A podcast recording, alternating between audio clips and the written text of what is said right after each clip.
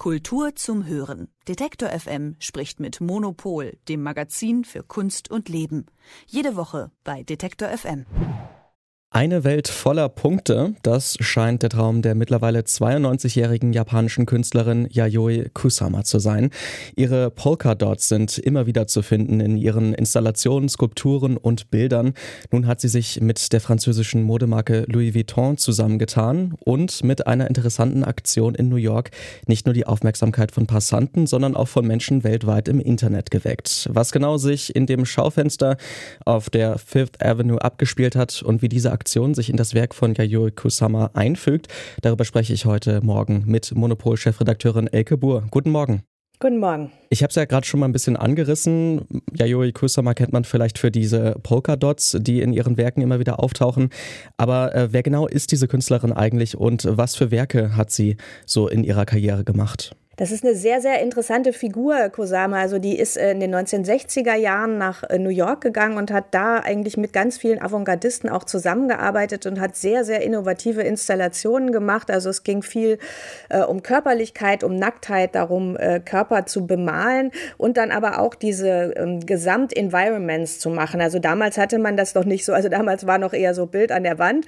Ähm, und sie hat halt äh, die Idee gehabt, nein, ähm, Kunst muss praktisch die ganze Welt überziehen ziehen. Sie muss den ganzen Raum, äh, der ganze Raum muss gestaltet werden als Gesamtkunstwerk. Die Menschen darin sind Teil des Kunstwerkes, sie selber auch. Und ähm, das hat sie damals in den 1960er Jahren ähm, entwickelt. Und zum Beispiel Warhol hat das gesehen, fand das total interessant und so. Aber sie hatte nicht wirklich einen Durchbruch damit. Ähm, sie ist dann in, äh, in den 1970er Jahren zurück nach Japan gegangen und ähm, äh, ist da äh, in die Psychiatrie gegangen, weil sie psychische Probleme hat, auch immer schon hatte. Und äh, letztlich ist dieses, die ganze Welt mit Punkten überziehen, wie sie erzählt hat, auch so Teil einer Wahrnehmungsstörung, die sie hat. Also, dass sie auch so Angst hat, sich zu verlieren im Unendlichen und praktisch das dann ähm, kompensiert, indem sie dieses Unendliche selber produziert. Erstaunlicherweise hat sie dann aber von der Psychiatrie aus seitdem so langsam aber sicher eine wirklich große Karriere hingelegt und ist jetzt eine der bekanntesten und auch auf dem Markt teuersten Künstlerinnen, die es überhaupt gibt. Also sie ist bei Zwirner und so weiter. Und ihre Installationen, die, das sind so Infinity Rooms heißen die, wo man so reingeht und man verliert sich in der Unendlichkeit. Das ist mit so Spiegelsystem. Die sind wahnsinnig populär. Also wenn sie das, wenn es das in der Tate gibt oder auch in ihrer Galerie, dann stehen die Leute Schlange ohne Ende. Also sie ist wirklich dadurch auch, dass sie sich selber zu so einer Art Brand gemacht hat, eine der populärsten Künstlerinnen überhaupt. Also sie ist wirklich bekannt inzwischen, ist aber auch schon in einem recht hohen Alter, weshalb sie dann ja auch bei diesem Projekt, über das wir heute sprechen wollen, gar nicht direkt vor Ort ist, obwohl man das eigentlich meinen könnte, wenn man da in das Schaufenster in New York schaut, oder? Ja, genau. Also das, Louis Vuitton hat da einen Roboter aufgestellt, der halt genauso aussieht wie Kusama selbst. Ähm, nur, dass sie halt, äh, Kusama hat so eine, äh, hat so eine rote Pagenkopffrisur, zumindest auf den Fotos immer. Und äh, stattdessen hat dieser Roboter, ist es so ein Kürbis. Das ist auch ein Motiv, was, was bei ihr sehr häufig auftaucht, auch in großen Skulpturen. Also so, Kusama steht da mit so einem Kürbiskopf, also beziehungsweise ihr Roboter. Und sie malt halt äh, so Punkte an das Schaufenster.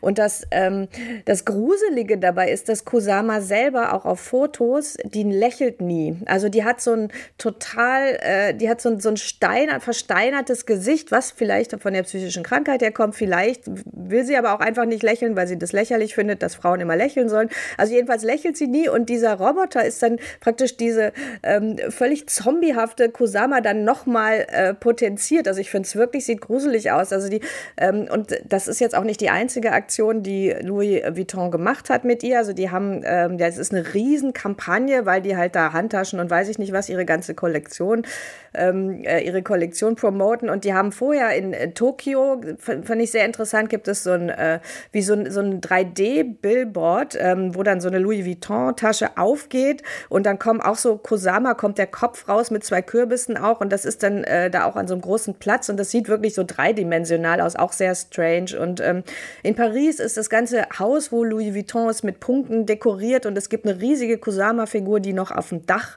äh, sitzt. Also ähm, das heißt, es ist wirklich äh, auch sehr Instagram-tauglich, überflutet eigentlich gerade die ganze Welt. Also aus deiner Sicht ist es dann doch eher unheimlich, diese lächelnde Kusama dort zu sehen. Ähm, was sind denn sonst so die Reaktionen im Netz? Ja, ich glaube, die Leute finden das erstmal, es ist einfach ideales Material, um es zu teilen. Ähm, es wirft natürlich, ich sag mal so, in so wirklichen, also in Kunstkreisen wirft es natürlich auch so ein bisschen Fragen auf. Also erstmal finde ich es fast, ich finde es ja fast ironisch, weil man fragt sich ja sowieso, ähm, wer macht eigentlich die Kunst von Yaori Kusama noch? Also die sitzt halt da in der Psychiatrie, hat ein großes Studio von Leuten, die für sie arbeiten und niemand, da niemand mit ihr sprechen kann, niemand weiß, äh, was sie eigentlich selber macht und was eigentlich so eine Marketingmaschine ist, die mittlerweile um sie herumläuft. Und sie dann als Roboter darzustellen, finde ich schon sehr lustig. Also das ist wirklich fast ironisch und man fragt sich, ob Louis Vuitton äh, das auch damit gemeint hat oder ob das denen eher unterläuft. Also das, das ist das eine, was ich sehr interessant finde. Ähm, und das andere ist auch, dass man sich fragen kann, okay, wie funktioniert eigentlich dieses äh, Kunst, die zur Marke wird und Kunst, die mit Marken kollaboriert? Also das gibt es ja häufig dass das gemacht wird. Das ist auf der anderen Seite, kann man das ja auch immer diskutieren als eine Art Entwertung der Kunst, weil sie sich halt komplett äh, kommerzialisiert.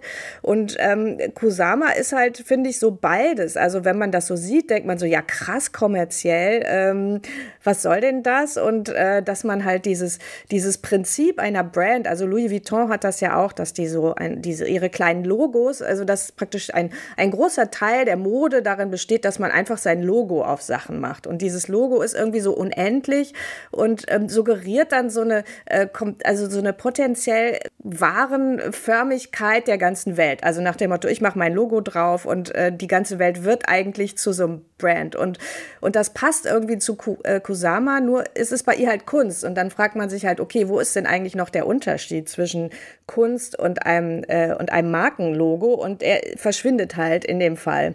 Und dann kann man das halt trotzdem interessant finden, wenn man sagt, das ist visuell einfach total überzeugend und man bringt hier die Kunst irgendwie in die Modewelt. Oder man kann halt sagen, naja, also äh, das brauchen wir jetzt nicht wirklich. Abgesehen von der PR-Aktion ist es ja auch interessant, dass hier ein Roboter zum Einsatz kommt und praktisch malt, zumindest an der Stelle der Künstlerin. Ähm, ist das auch ein, ein, Trend, den man sehen kann, dass vielleicht auch etablierte Künstlerinnen und Künstler auf Roboter oder vielleicht sogar auf andere künstliche Intelligenzen setzen?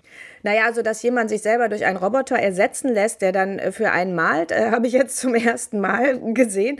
Ähm, es gibt aber auf der anderen Seite natürlich viele Künstlerinnen und Künstler, die mit äh, künstlicher Intelligenz und Robotern arbeiten und das untersuchen besuchen. Also es gibt gerade in Baden-Baden eine interessante Ausstellung, die heißt Transformers wo äh, zum Beispiel von Luisa Clement ähm, so Roboter zu sehen sind, mit denen man sich unterhalten kann. Also die malen nicht, sondern das sind eher so wie, die haben so ein Chatbot und dann äh, kann man mit denen äh, reden. Die sind halt so als Erscheinung, wirklich so geisterhafte Erscheinung, auch äh, ganz schön spooky. Und ähm, es gibt auch immer wieder Geschichten, äh, dass ähm, künstliche Intelligenzen halt Bilder produzieren und die dann ernsthaft als Kunst verkauft werden und dann auch versteigert und so. Ähm, ja, also das ich, bislang ist das, glaube ich, also in meinen Augen auch immer eher so ein Marketing-Gag. Ähm, aber es ist natürlich ein Thema, was uns beschäftigen wird und ich finde auch dieser, diese Kusama-Figur, ähm, also ich finde es schon interessant, wie weit die Roboter mittlerweile sind und wie ähnlich, wie menschenähnlich die dann auch wirken. Also wenn man sich das anschaut, dann kann man schon so ein bisschen ins Nachdenken kommen. So die Einschätzung von Elke Bohr zur aktuellen Installation slash PR-Aktion von Yayoi Kusama und der Marke Louis Vuitton in New York. Vielen Dank für deine Zeit. Gerne. Kultur zum Hören. Detektor FM spricht mit Monopol, dem Magazin für Kunst und Leben. Jede Woche bei Detektor FM.